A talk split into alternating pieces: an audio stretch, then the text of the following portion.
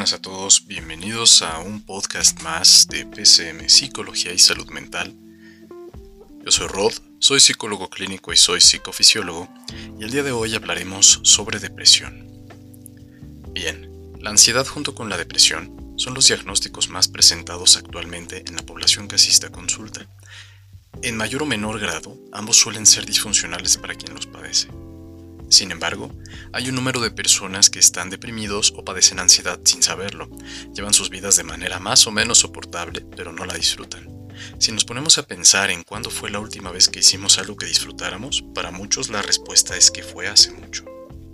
El día de hoy no pretendo que este sea un podcast de autodiagnóstico sobre depresión, pero sí quiero que tengas presente algunos elementos clave que si detectas en tu vida, lo mejor es acudir a recibir atención por parte de un profesional de la salud mental. Antes de comenzar a hablar sobre depresión, quiero hablar sobre todo aquello que no lo es, como cortar con tu novio o novia. Eso no es depresión, se llama duelo y es un proceso en el cual se experimenta muchísima ansiedad como respuesta física y una profunda tristeza. Esta suele ser confundida a veces con depresión. Una ruptura no es depresión, pero si al paso de unos meses seguimos sintiéndonos como si acabáramos de cortar ayer, probablemente sea mejor evaluar qué estamos haciendo en nuestro día a día, si seguimos en contacto con nuestra expareja o si le vemos en el lugar de trabajo o en la escuela. Si esa persona sigue estando en nuestra vida a pesar de que ya no está con nosotros, puede ser contraproducente y a la larga podremos desarrollar un trastorno depresivo. Lo mismo ocurre cuando fallece un familiar. De momento, el impacto que recibe la persona es muy fuerte. Es probable que durante meses, ahí sí, la persona permanezca triste, pues no es lo mismo una ruptura de pareja que la muerte de alguien cercano. Yo siempre recomiendo que ante el fallecimiento de un familiar se reciba apoyo terapéutico profiláctico para evitar caer en un proceso depresivo. Desafortunadamente en mi país, los duelos por fallecimiento se llevan en soledad y sin apoyo de otras personas. Eventualmente, la persona sale adelante sin ayuda. Pero pueden haber casos donde esto no ocurra de esta forma. Ahí también podríamos estar hablando de un escenario de depresión. Depresión tampoco es que tu equipo favorito de fútbol perdió o que el candidato político que seguías perdió. Depresión tampoco se experimenta cuando termina la serie que tanto te gustaba o cuando terminas un libro que te encantaba. Esas sensaciones son más una nostalgia que se experimenta relacionado con lo que hacíamos, con el hábito, la, el personaje, etc. Pero no es depresión. La depresión es un proceso que implica otras cosas, como dejar de sentir agrado por la vida, por las cosas que hacemos, por ver a nuestros amigos o familia, cuando decides dormir todo un día en vez de hacer algo que tenías que hacer, cuando dejas de comer y puedes justificarlo como olvidé comer. La depresión también implica eso, olvidar cosas, ya no recordar en qué día estamos. Nos invade una profunda tristeza que parece una espesa niebla que impide ver los colores del día. Hay casos donde la persona pierde interés por su trabajo, lo abandona, renuncia, deja de cuidarse, deja de bañarse, rasurarse, ya no importa mucho nada. Después pareciera que todo lo que lo unía con la vida lo ha perdido. Dejan de contestar mensajes, de enviar mensajes, no responden al teléfono, básicamente comienza un proceso donde nos abandonamos. Puede presentarse llanto o puede no presentarse, pero esto es en los casos más graves.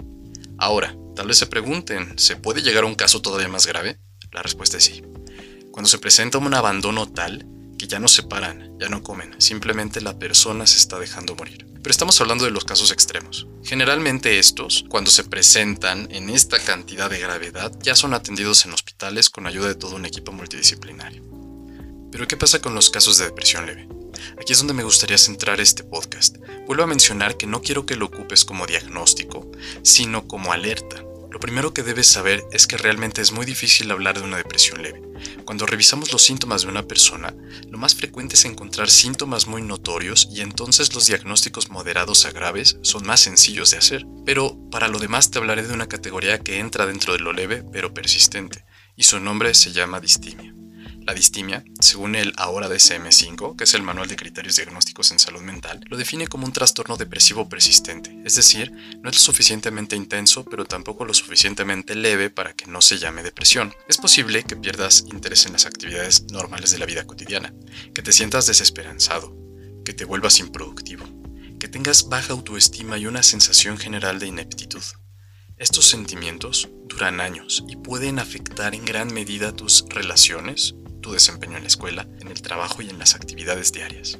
Si tienes distimia, es posible que te resulte difícil sentirte optimista incluso en ocasiones felices. Puede que te describan como pesimista o negativo, que crean que te quejas todo el tiempo o que eres incapaz de divertirte. Aunque el trastorno depresivo persistente no es tan grave como la depresión mayor, sí es lo suficientemente notorio para que te des cuenta. ¿Cuáles son los síntomas? Por lo general aparecen y desaparecen durante años, y su intensidad puede cambiar con el tiempo. Sin embargo, los síntomas no suelen desaparecer durante más de dos meses. Además, pueden presentarse episodios de depresión mayor antes o durante la distimia, lo que a veces se llama depresión doble. Los síntomas de la distimia pueden causar impedimentos considerables, en donde a continuación te voy a mencionar qué cosas pueden incluir falta de interés en actividades diarias, tristeza, sensación de vacío, depresión, desesperanza, cansancio, falta de energía, baja autoestima, autocrítica o sentirse incapaz e inútil, dificultades para concentrarse y tomar decisiones, irritabilidad o enojo excesivo, disminución de la actividad, eficacia y productividad, evitar las actividades sociales, el aislamiento, sentimientos de culpa y preocupaciones por el pasado, falta de apetito o comer demasiado, problemas para dormir. Y aquí podemos ver que hay gente que duerme en exceso o dejan de dormir. Y debido a que estos sentimientos se han prolongado durante tanto tiempo, es posible que pienses que forman parte de tu vida, que ya es así, pero no. El hecho de que haya tanta gente sintiéndose así lo vuelve un trastorno difícil de limitar proporcionalmente cuando se habla de población. Ahora, en la pandemia yo me atrevería a decir que existe una gran cantidad de personas que están desarrollando trastornos depresivos de tipo distímico, y al ser tantos los que se sienten así se ha normalizado. Pero ¿qué podemos hacer entonces para prevenir? Punto número uno, y muy importante, si has detectado después de escuchar todo esto que lo que piensas y sientes se parece a estos síntomas, busca ayuda. Puedes encontrar bastantes especialistas que pueden orientarte sobre cómo manejar este proceso. Los psicólogos clínicos somos profesionales que te ayudamos a recuperar tu salud mental. Segundo, te daré algunos tips que te ayudarán a hacer frente a la distimia si estás atravesando por ella. 1. Practica meditación. Es una forma excelente de poder generar conexión con nuestros sentidos, primeramente, y después con nuestro mundo interno. Mi meditación predilecta es la atención plena o mindfulness.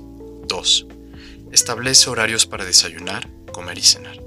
Además de que generarás un funcionamiento mejor a nivel gastrointestinal, regulas tus ciclos de alimentación, te recomiendo hacer una dieta rica en vegetales de hoja verde y baja en carbohidratos vacíos, como galletas y comida ultraprocesada. 3. Duerme de 7 a 8 horas diarias, pero no más y no menos. Está científicamente comprobado que dormir menos reduce nuestra calidad de vida en muchísimas formas. Ya hice un podcast sobre el sueño si te interesa más escuchar de este tema pero te recomiendo dormir siempre a la misma hora y despertar a la misma hora. Intenta no sobreestimularte antes de dormir, ¿cómo es esto? Viendo series, películas intensas, con mucha acción, violencia, o comiendo muy tarde. Tampoco tomes café si te vas a dormir. Habla con la gente de cómo te sientes, ese sería el 4. De nada sirve cerrarse, encerrarse y no compartir con otros tu sentir sobre tus pensamientos o síntomas negativos.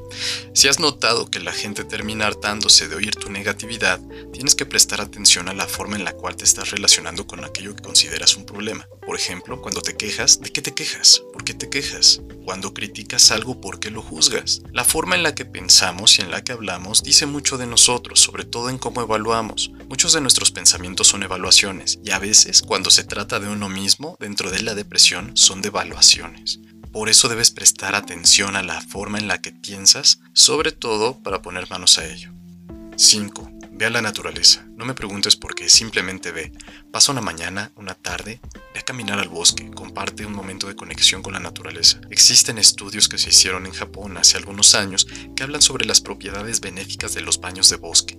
De hecho, se llama Shinrin-yoku a esta práctica y ha demostrado ser efectiva contra la depresión. 6. Cambia tu postura y sonríe más a menudo. Aunque no lo creas, hay conexiones cerebrales que tienen un impacto cuando estas vías son activadas.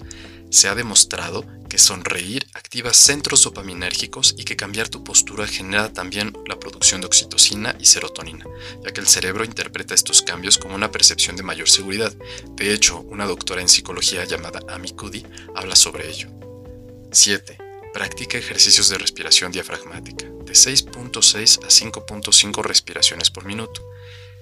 Em, déjate platico. En una investigación que participé dentro del Instituto Nacional de Cardiología, aquí en México, evaluábamos el impacto que la respiración tiene en los síntomas depresivos. Te explicaré. Cuando tú respiras de forma rítmica por 10 o 15 minutos, no más, lo que generas es una activación de tu décimo par craneal llamado nervio vago. Este, al regularse mediante la respiración, genera un flujo de sangre proveniente del corazón que se normaliza y esto, a su vez, impacta en la perfusión sanguínea del cerebro dando como resultante final una mejora en los síntomas que afectan principalmente al lóbulo frontal. Curiosamente, esa es una de las regiones más afectadas por la depresión. 8. No compenses. Mucha gente suele atenuar la depresión con compensadores. ¿A qué me refiero?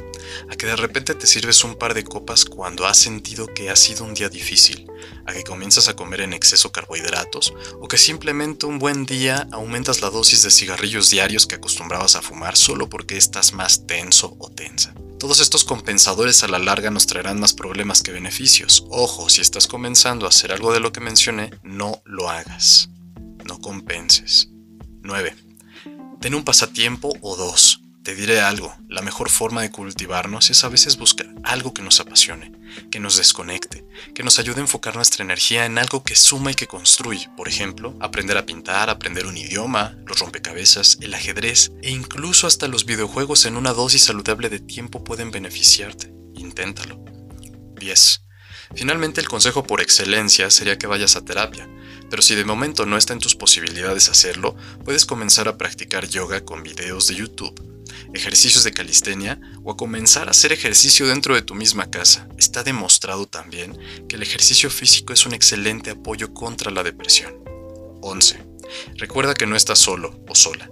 Si una de las ideas que rondan tu mente es me siento solo, me siento sola, siempre hay alguien que está dispuesto a ayudarte.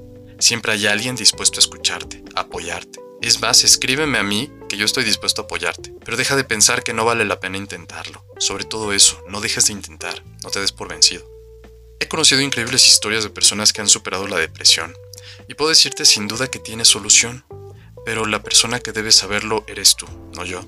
Por eso si estás pasando por una etapa donde detectas que todo esto encaja con tu forma de sentir o pensar, no dudes en pedir ayuda y en comenzar a implementar los consejos que te doy. Si conoces a alguien que se encuentre así, ayúdale, sabes la falta que hace y lo mucho que lo necesitan. Muchos de ellos dejan de pedir ayuda porque creen que nadie los va a escuchar. Y bueno, como siempre agradezco el apoyo y tu tiempo al regalarme tu atención. Si has encontrado este contenido útil, no dudes en enviarlo a quienes crees que puedan ayudarles también. Y seguiremos produciendo más contenido aquí en PCM Psicología y Salud Mental. Yo soy Rod y nos vemos en el próximo capítulo. Chao.